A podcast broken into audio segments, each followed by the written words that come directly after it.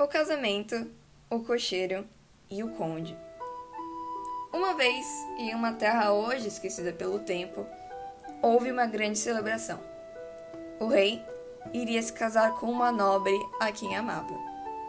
Lordes e sapateiros vieram de todos os cantos para festejar e parabenizar o jovem casal.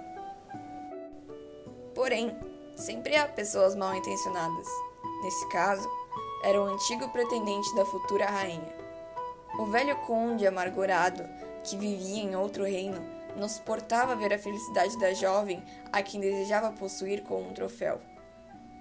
Já tinha quase 40 anos, o que era uma idade extremamente avançada para a época, e tinha sido casado seis vezes.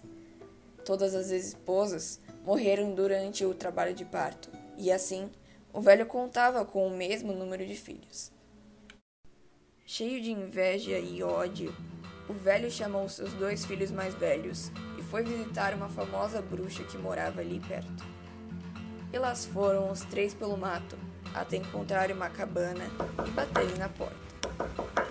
Quem atendeu foi uma jovem de cabelos longos e ruivos. Boa tarde. O que fazem por aqui? Viemos à procura da bruxa que mora nessa floresta, respondeu o primogênito.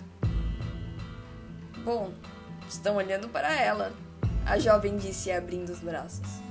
O que querem de mim? Um feitiço. Algo que possa arruinar uma festa com centenas de convidados.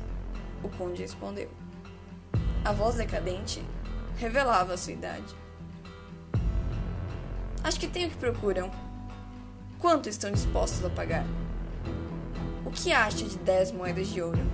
Dessa vez, era o mais novo que respondia. Hum. Serve! A bruxa, então, sumiu para dentro da casa por alguns instantes. E quando voltou, segurava um frasco de vidro contendo um líquido violeta. Aqui está. Coloque esta poção no prato principal e fará todos na festa dançarem até o fim de suas vidas. Obrigado. Aqui está o seu pagamento.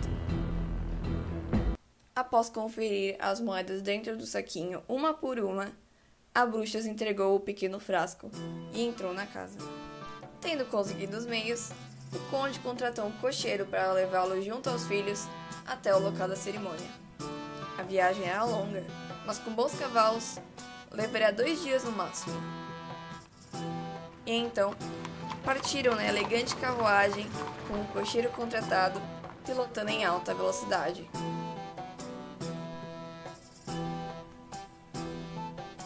As horas se passaram como sopro, e logo o sol já ia se esgueirando dentre as árvores.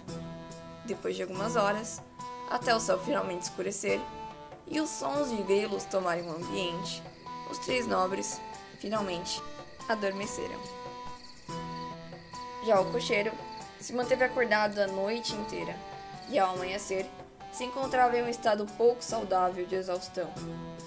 Vendo sua própria situação, ele optou por parar em uma cidade de beira de estrada e descansar em uma taverna.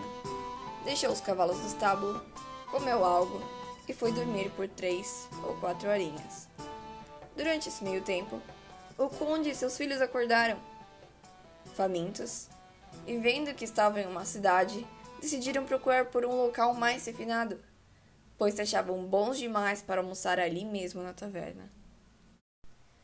Enquanto eles se empanturravam de carnes e bebidas caras, o cocheiro acordou, pagou o dono da taverna, prendeu os cavalos na carruagem e retomou o ritmo de peça, sem nem ao menos verificar se os três nobres ainda se encontravam na traseira.